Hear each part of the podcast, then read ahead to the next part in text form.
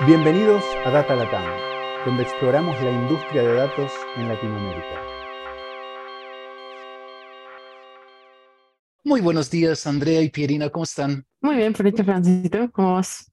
Muy bien, muchas gracias. ¿Tú, Pierina? ¿Todo bien por acá? ¿Todo bien? Genial, me encanta que ustedes estén aquí como huéspedes del podcast eh, hoy también.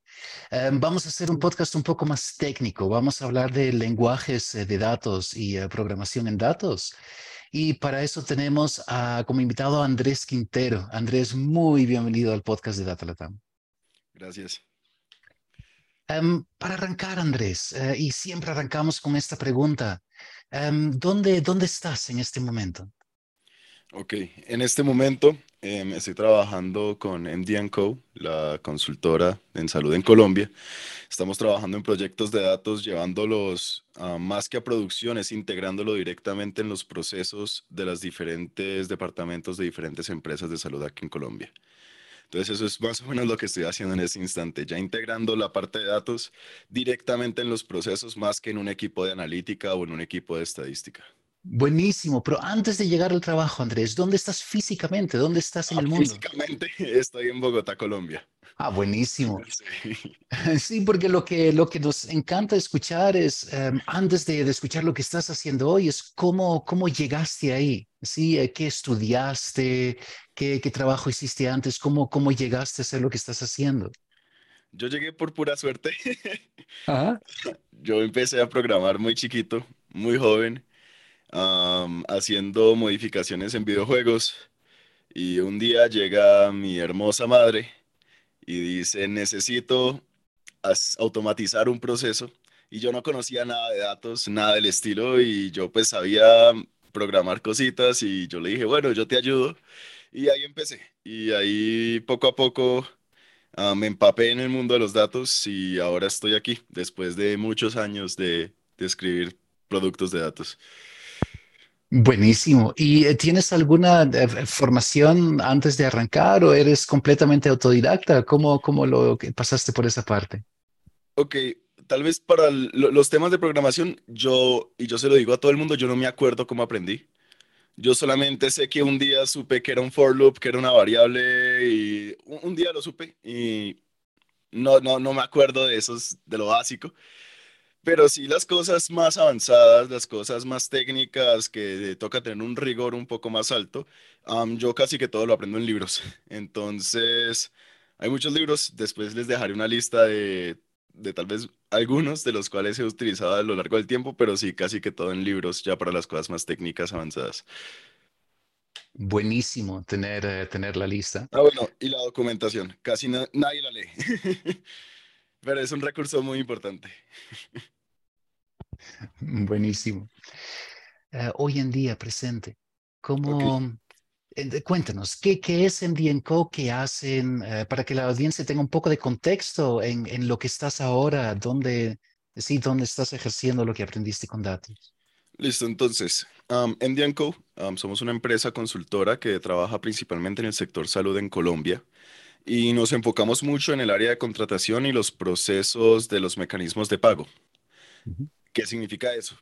Pues el dinero tiene que moverse entre diferentes entidades, entre diferentes instituciones dentro del sistema de salud colombiano y eso pues requiere de cierta manera saber cuánto debo pagar, cómo lo debo pagar y cuál es la mejor forma de pagarlo y en qué momento. Entonces nos enfocamos en ayudar a las instituciones a tomar las mejores decisiones que pueden con base en sus datos. Entonces eso es lo que hacemos. eso se manifiesta de muchísimas diferentes maneras. Hay muchas formas de optimizar esos procesos. como decía, en ese instante estamos llevando a producción y digamos que integrando directamente nuestros productos de datos dentro de las diferentes áreas de diferentes empresas para que la toma de decisiones no sea un grupo de estadística por allá lejos que no es parte del día a día de, las personas de la, institución, sino que sea algo que sea integral a los procesos. ¿Y em, eso es solamente en el área médico o hay más industrias donde esto es relevante? No, nosotros trabajamos principalmente en el área de salud. Hemos una que otra vez trabajado con otras áreas, pero no es nuestro principal, nuestro fuerte es el área de salud. Entonces, a lo que vamos, ¿no? Porque arrancaste con, con automatizar un proceso. Em, yo sé que hoy en día en, en MDNCO hacen, hacen mucho más, pero ¿cómo describirías ciencia de datos en, en tu organización? ¿Qué, ¿Qué es ciencia de datos en tu organización? Para nosotros es la forma de poder decir lo que queremos, que, lo que queremos decir, ¿ok?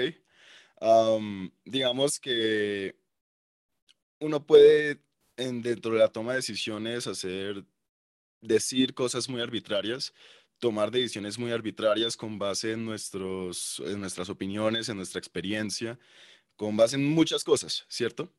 Em, el tema de los datos es que nosotros podemos, de cierta manera, darle un proceso científico a la toma de decisiones que se está haciendo.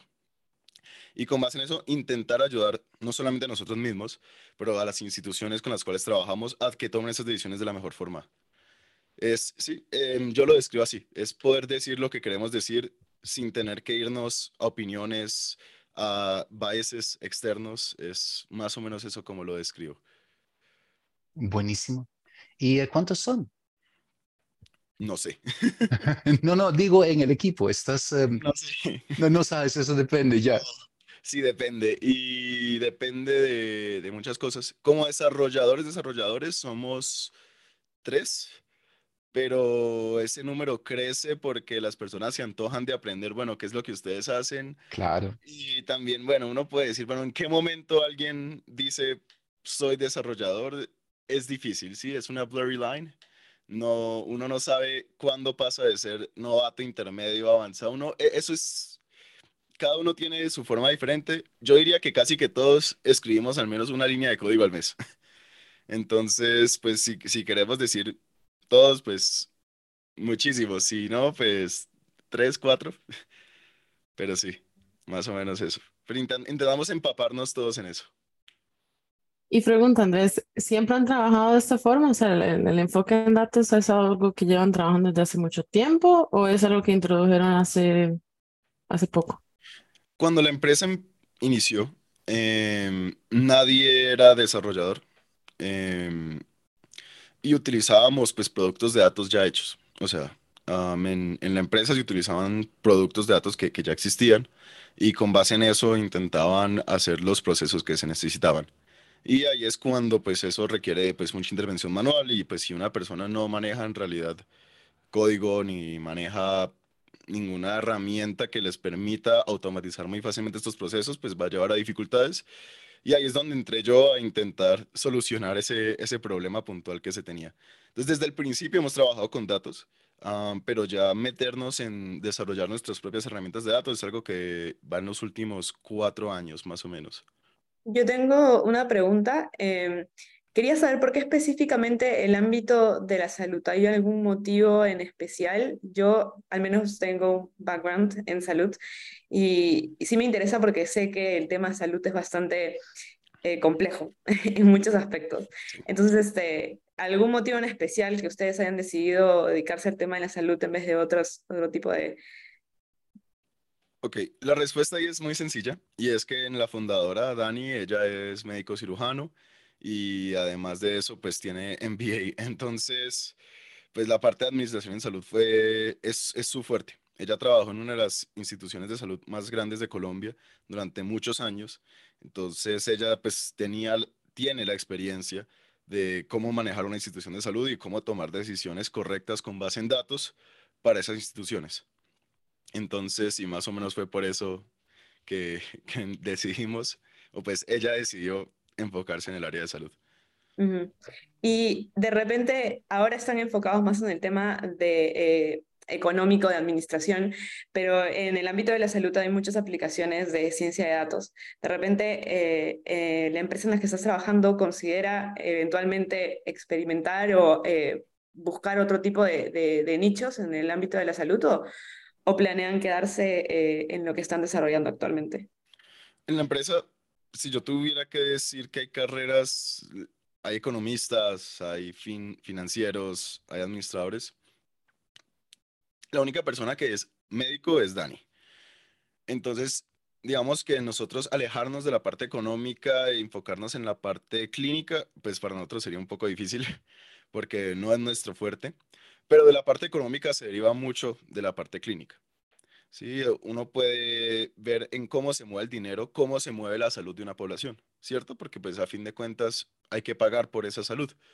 Entonces, las dos están muy interlazadas, pero nuestro oferta no es en la parte clínica, es en la parte financiera y económica de del, del, sistema de salud. Andrés, eh, ya que estamos hablando de, de, datos, ¿hay algún, algún proyecto uh, que, que, quieras, que quieras mencionar? Pues tenemos muchos proyectos, Ajá. a veces demasiados, es un poco saturante. Um, pero uno de los que me parece bien interesante y pues que va a conectar pues con el tema de los lenguajes de datos eh, es un proyecto que tenemos nosotros para el tema de las validaciones de las facturas que se le envían a las instituciones aseguradoras.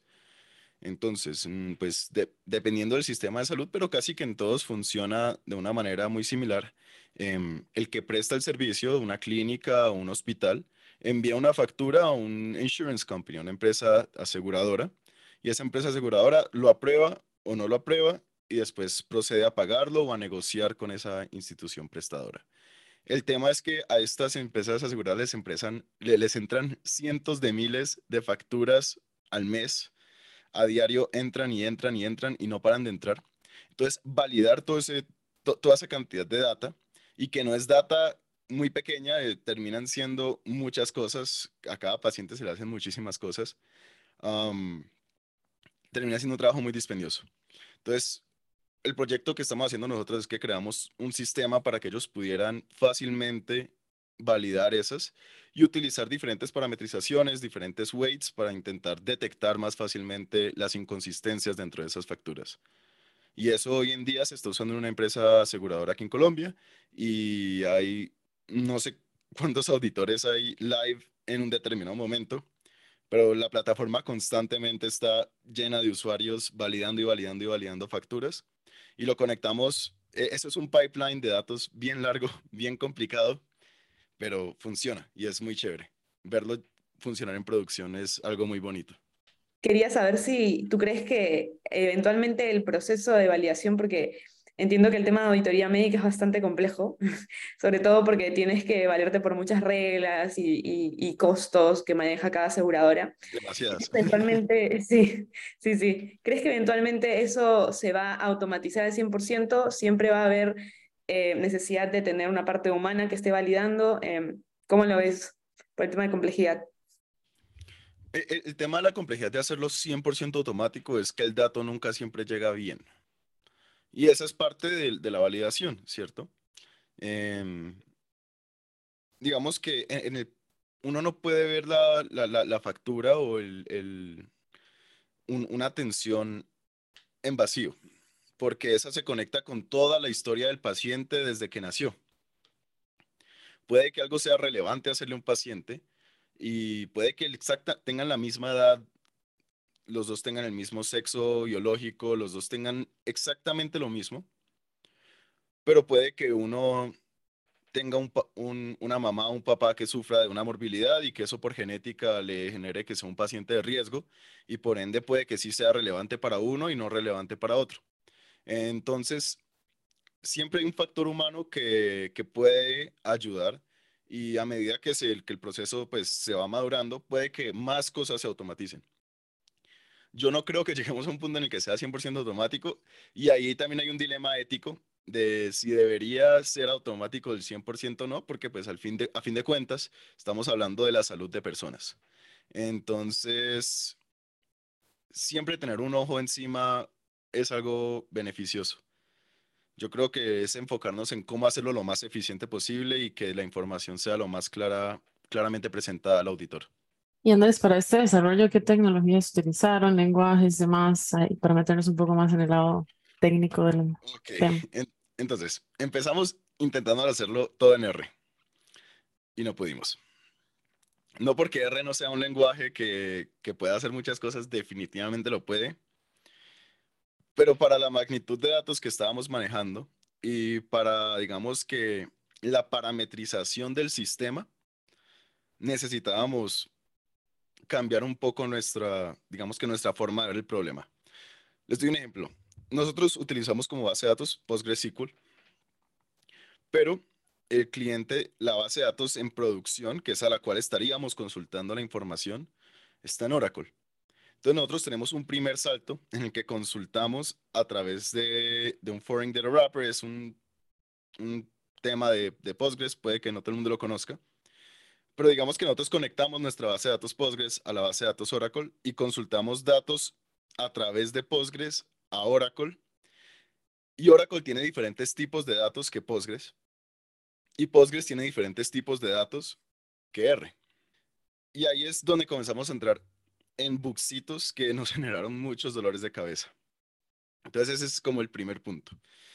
En, el tema de datos, em, tendemos a trabajar con lenguajes que son dinámicos, ¿cierto? Que son dynamically typed. Python y, R, los dos manejan exactamente la misma forma de ver las cosas.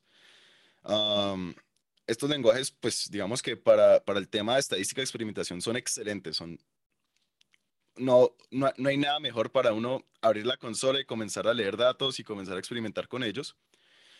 Pero cuando uno necesita asegurarse de algo y saber al 100% que algo es verdad, estos lenguajes te van a, o sea, eventualmente no te van a dar lo que necesitas.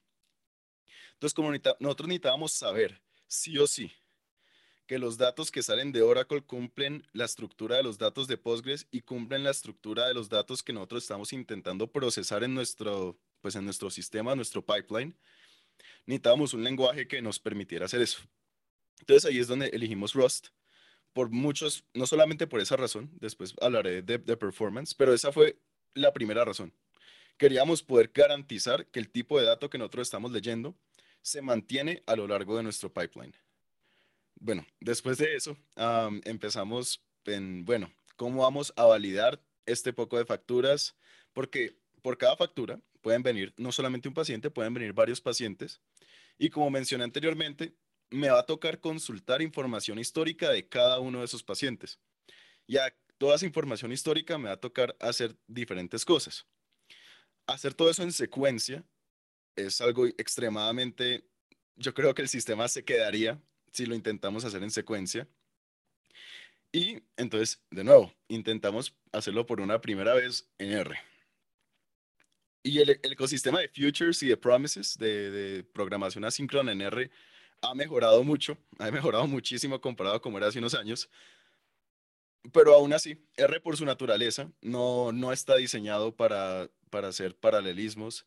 Eh, el hecho de que tenga que abrir nuevos procesos y clonar el environment es, es muy pesado.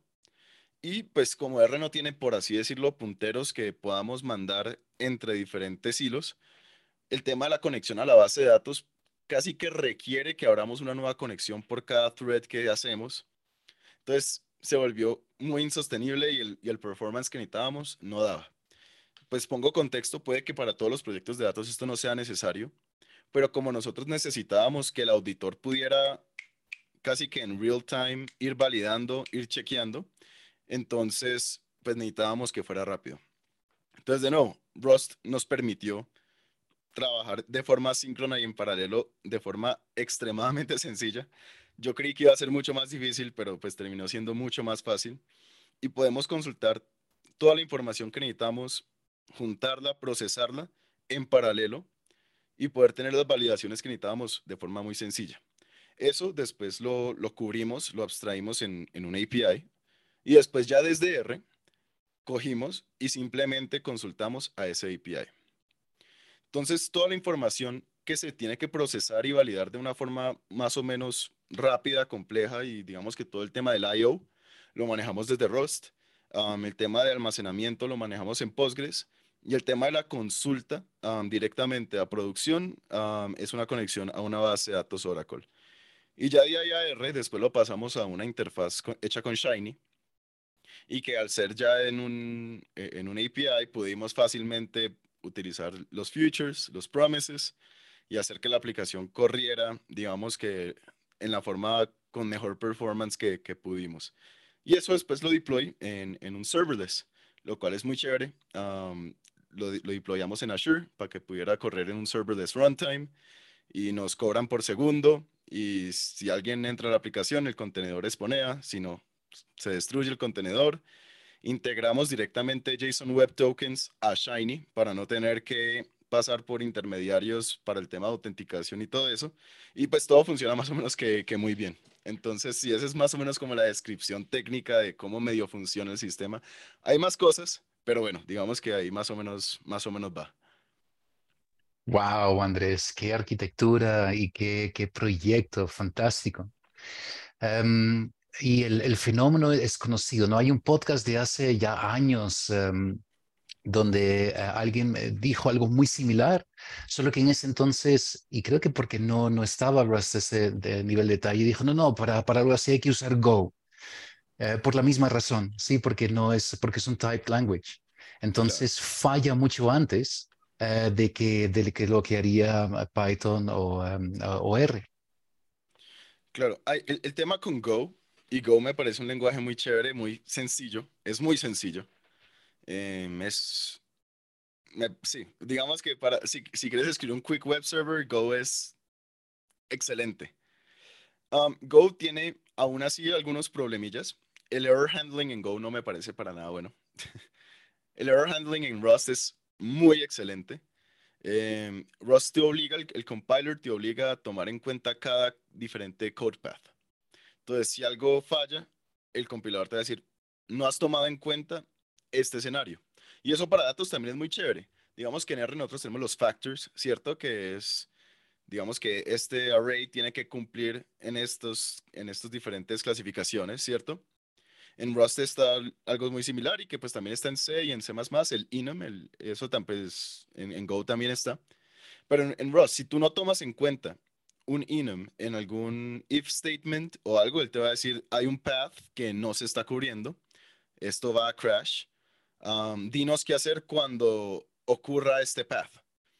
Y tú le puedes decir, pues, continue, next iteration, o le puedes decir, ignóralo, no hagas nada, pero le tienes que decir, que no haga nada. Él no puede asumir que no va a hacer nada. Entonces también a uno le da una seguridad. Hay otros temas que son muy chéveres. Como mencionó, no me acuerdo si era Andrea o, Pierina, hay muchos parámetros que toca tomar en cuenta al momento de validar una factura, por ejemplo. Entonces nosotros, yo no quería tener que code cada diferente parámetro porque eso no me parece el mejor uso de mi tiempo. Hay personas que saben el parámetro, lo van a modificar y van y lo modifican. Entonces creamos una estructura con una sintaxis muy, muy sencilla que una persona pudiera ir y escribirle, quiero este parámetro, guardar y se guarde. Pero pues eso sería interpretado y yo quiero poder darle al usuario un response de si escribió algo mal, qué escribió mal y poder darle ese feedback. Rust me permite hacer eso mucho más sencillo, que por ejemplo en R pues me quedaría muy complicado poder validar cada diferente posibilidad de error que hay en, unas, en, un, una abstract syntax tree. O sea, es, es algo que simplemente no, no están en las consideraciones del, del, lenguaje en un primer lugar. Pero sí hay muchas, muchas librerías de abstract syntax tree en Rust, muchísimas. Um, entonces, fácilmente uno crea una sintaxis, le dice, mira, estos son los parámetros, mapea esto a una estructura en el código y pues más o menos que funciona. Entonces, sí, digamos que hay cosas muy chéveres que uno puede hacer para poder parametrizar este modelo que nosotros diseñamos. Creo que tienes tres personas aquí que se mueren por ver ese código, Andrés. Es que suena genial lo que hiciste. Eh, otra, otra pregunta, y eso de, este, de afición, ¿no? Claro. Um, nosotros, justamente por ese, por, ese, por ese reto de que a veces necesitas un backend que es performant, eh, sabemos trabajar con, con eh, microservicios, sabemos cómo llevar cosas a una API, como, entonces eh, para eso necesitamos otros lenguajes. Y uno de, lo que, de los que nosotros investigamos eh, fue Julia. Um, que está un poco de moda, está en auge. ¿Tú tuviste chance de, de mirarlo y compararlo? Yo jugué con Julia. Um, pero no soy experto en Julia. Y no tengo, no, no, no me creo capacitado como para dar una opinión en Julia. Sé que tiene un JIT. Um, eso ya de por sí, yo creo que lo va a hacer mucho más performant que, que, que Python básico. Um, no estoy tomando en cuenta Python con librerías en C, porque pues eso igual es muy común. Um, pero pues un, un JIT de por sí lo va a hacer mucho más rápido. Um, y, pero yo no estoy seguro que Julia sea type safe. Hasta donde yo entiendo, sí lo es. Y es un lenguaje compilado y tiene muchas de las ventajas que, que mencionaste. eh, y es, es mucho más performance. Si no, no se puede comparar con, eh, con Sí, algo no, como me R o. Python. Pero no, no lo he usado y no sé el ecosystem para desarrollar cosas más allá de datos que tan, qué tan maduro está en Julia. Porque Julia, yo sé que es pri- principalmente para scientific number crunching, Sí. ¿sí? Para modelos científicos, computación, matemática, principalmente ese es el propósito de Julia, um, ayudar en el ámbito científico. Como Rust, pues Rust y Go, los dos, son lenguajes que no solamente se utilizan para datos, sino que se utilizan para sistemas operativos. Bueno, Go no tanto Go, pues Go Docker, maybe. Um, como, se son, como son para systems languages, son lenguajes de sistemas, hay más unos que una librería para absolutamente todo. Entonces me parece que tienen ese competitive advantage. Y ahora con Rust, um, no sé ustedes en el mundo de Python qué tan enterados estén. Hay una librería de data frames que, que Polars. Polars, yes. Claro. Está escrita en Rust y el API es exactamente igual en Python y en Rust. Tú podrías copiar y pegar código de Python, pegarlo en Rust y compila. Y ya hay Oye. una implementación en R también.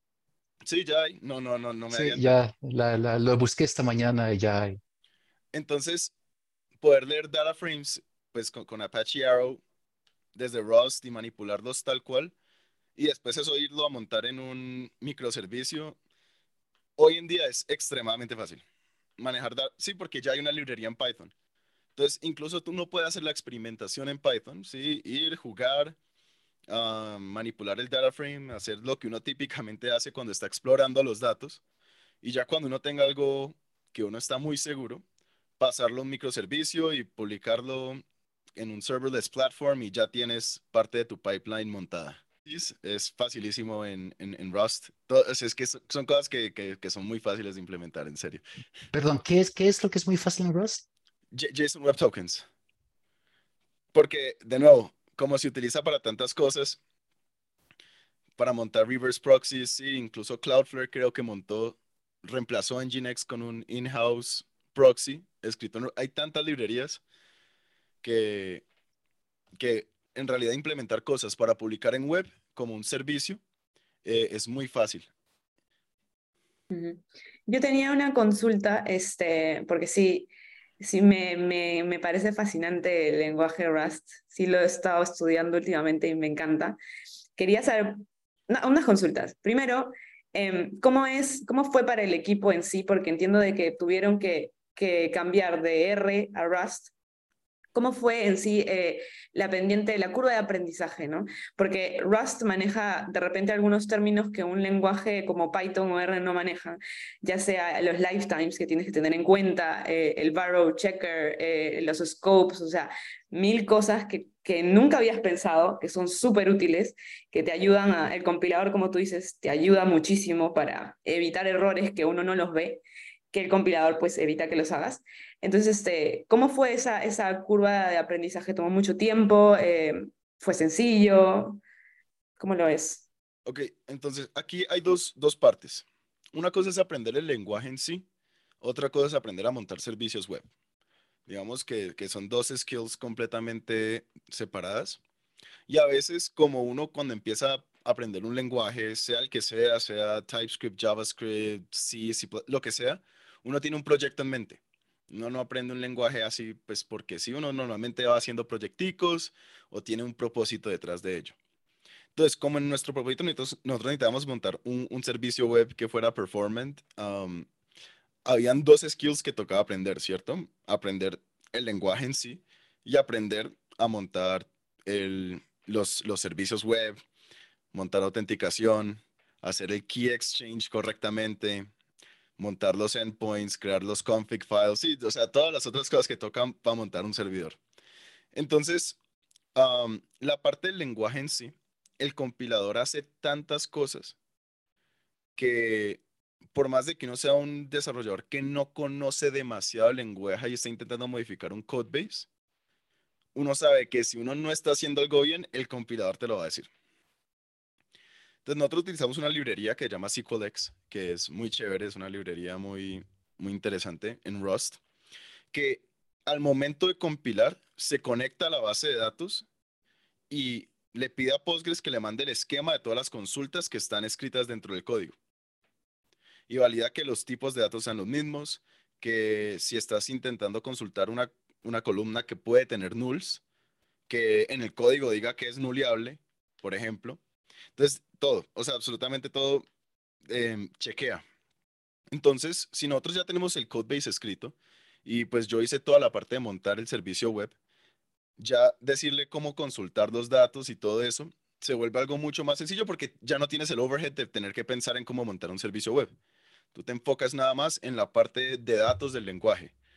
Entonces no fue tan difícil. Y si algo es, mire, el compiler me demandó este mensaje, lo metes a Google, ah, bueno, lo debía haber pasado como una referencia mutable en vez de como, como una referencia, ¿sí? Y se vuelve muy, muy sencillo una vez no tienes el overhead de aprender todo lo otro. Porque a veces pueden uno confundirse entre esas dos partes, ¿no? Entre aprender la teoría de cómo se hacen las cosas para montar un web service, o la teoría de la estadística, o la teoría de machine learning. Y otra cosa es aprender las librerías, o aprender el lenguaje, o aprender la tecnología. Entonces, sí, me parece que son dos cosas distintas. Y una vez uno medio separa esas dos, el lenguaje en sí no es demasiado difícil de, aprender para las cosas que estamos haciendo. Una segunda consulta que tenía era, entiendo que eh, utilizan Rust hasta cierto punto y después utilizan también con el Shiny Server eh, R. ¿Encontraste alguna limitación en Rust que te impidió continuar durante todo el proceso eh, empleándolo o por qué fue el motivo de que decidiste utilizar los dos igual? Ok, fuimos con Shiny porque simplemente somos muy veloces escribiendo Shiny. O sea, escribiendo Shiny vamos muy rápido y Shiny tiene capas de abstracción muy convenientes. Por ejemplo, mostrar un, un, data table que es paginated, eso es un dolor de cabeza implementarlo en cualquier otra cosa. Em, sí, o sea, cualquier desarrollador de frontend, de cualquier cosa, te va a decir qué pereza montar pagination en, en eso y pues R simplemente uno pone render DT, le pasa lo que necesita y, y, ya, no, no tiene mucha más ciencia. Entonces, es por eso, ¿sí? Porque nos podíamos mover muy rápido y, y más o menos sí, eso es como que lo que necesitábamos. Igual R hace consultas muy puntuales al API y las podíamos paralelizar pues ahí ya con futures en, dentro de R y pues así ya, ya, ya desarrollar Shiny encima de todo lo que teníamos se, se volvió muy sencillo. ¿Hay algo que tuviste que tomar o que, en cuenta o que mirando hacia atrás dijiste, dices, uy, ojalá lo hubiéramos tomado en cuenta? En cómo estructuraste los, endpoints de tu API, cómo, cómo arquitecturaste el API mismo, justamente para usarlo de esta forma, ¿no? Que sea el backend para un Shiny. No lo pensamos mucho. Nosotros si, tú ves el código de los endpoints, es un solo archivo. Y nosotros lo que hicimos fue, todo va a ser un post. no nos vamos a intentar en cumplir el HTTP protocol tal cual porque esto no es un public facing API que va a utilizar consumers de todo el mundo. Es un consumer muy específico, entonces todo va a ser un post. Cada endpoint va a tener el mismo nombre de la función equivalente en R y de la función equivalente en Rust. Y así pudimos, pudimos crear una dinámica muy fácil. Entonces, función en R equivale a endpoint en Rust, equivale a función en Rust. Entonces, si yo quiero modificar la data que me arroja la función tal en R, voy y modifico la función con exactamente el mismo nombre en, tal archivo de Rust. Y así, la, así, si queremos crear una nueva función, creamos un nuevo endpoint y exactamente el mismo nombre en el, en el endpoint, el mismo nombre en R. Y claramente, pues este API Em, cuando en los procesos comenzaron a ver la información que podía arrojar, pues querían otros procesos comenzar a, a coger información de esa API y a poder empezar a consultarla. Entonces, pues perfecto, igual como es algo tan puntual, mira, este es el endpoint, aquí está la documentación de ese endpoint, esto es lo que tienes que enviar en el body, envía un token que generas con esta service account fin. Entonces, no le pusimos mucha cabeza, todo es muy directo, no, no hay niveles de nesting, cada uno es equivalente a, es, es más, más un RPC más que un API en sí, pero, pero sí, más o menos es, eso es como lo, como lo estructuramos. Buenísimo, Andrés. Y otra vez, eh, sí, chapo, eh, fantástico lo que construiste. Em, y creo que podemos hablar de esto mucho tiempo más, pero se nos va acercando un poco el, el, cierre y quizás hacemos una segunda, Andrés, entramos en más detalles. Lo que sí quería aprovechar para preguntar es, ¿qué, qué ves tú a futuro? No, si, miras em, eh, a, futuro, y no solamente en, en lenguajes, pero quizás cómo, cómo arquitecturamos soluciones de, datos, cómo llegamos a mayores volúmenes, ¿qué es lo que piensas que vamos a ver? Pues hay, varios temas. Digamos que, hoy en día eh, tenemos mucho computing, mucho compute, ¿sí? Y siento que tenemos lenguajes que no le sacan ningún provecho a ese compute. Sea, yo tengo una máquina de 16 núcleos y cuando estoy en R solamente puedo usar uno. Y ese uno no le puedo sacar todo el provecho que, que le pudiera tal vez sacar. Entonces, desde un punto de vista empresarial, y yo siempre lo veo desde, desde un punto de vista de, de, una empresa, es, bueno, qué costos tenemos, ¿cierto? Y cómo podemos reducir esos costos.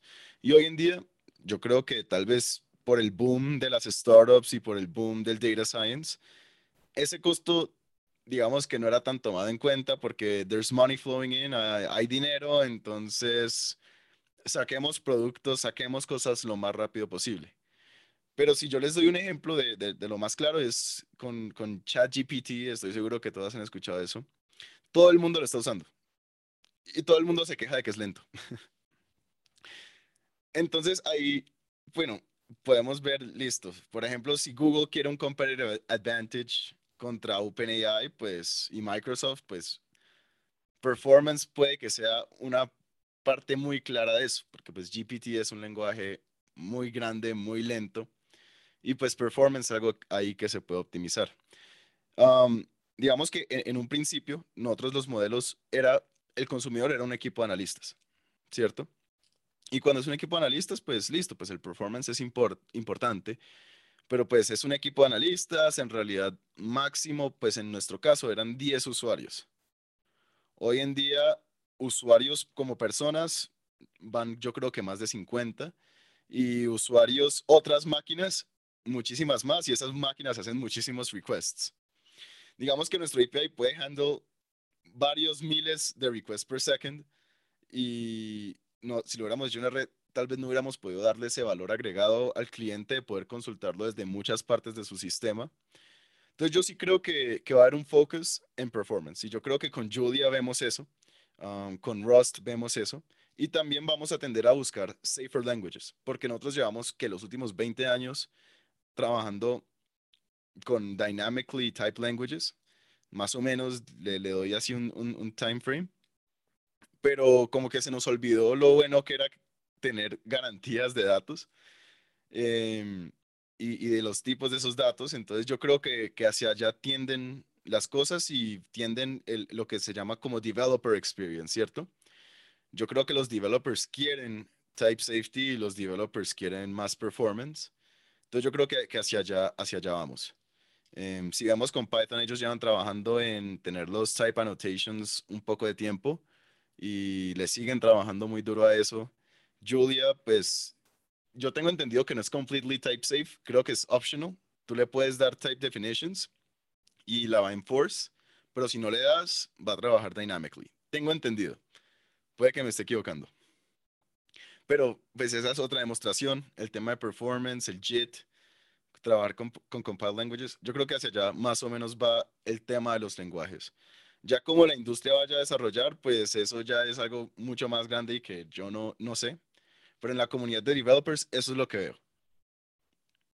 Buenísimo. Y ahora sí, para, para cerrar, Andrés, ¿cómo, ¿cómo te mantienes al tanto? Hablaste que lees libros, pero hay gente que sigues en, en Twitter o blogs o algún medio social. ¿Qué haces para mantenerte al tanto de lo que está pasando? Ok. Digamos que yo no, yo no creo que yo me mantengo mucho al tanto porque hay demasiadas cosas. Yo me mantengo al tanto de, de las cosas muy específicas que uso. Em, digamos que en la industria como tal, yo creo que no hay nadie que esté siempre aware of everything. Yo creo que eso es imposible, imposible. Um, yo creo que simplemente estar, yo, mi red social principal para este tipo de cosas es LinkedIn y solamente estoy metido en los grupos de R y en los grupos de, Rust y más o menos ahí siempre publican si hay algo nuevo. Um, intento leer los newsletters de, por ejemplo, de Deposit, leer los release notes. Uno no cree, la gente dice, bueno, salió la versión 1.7.2 de Shiny. ¿Qué me importa leer los release notes? No creas, hay cositas ahí. Intento siempre estar en los repositorios de los proyectos que utilizo.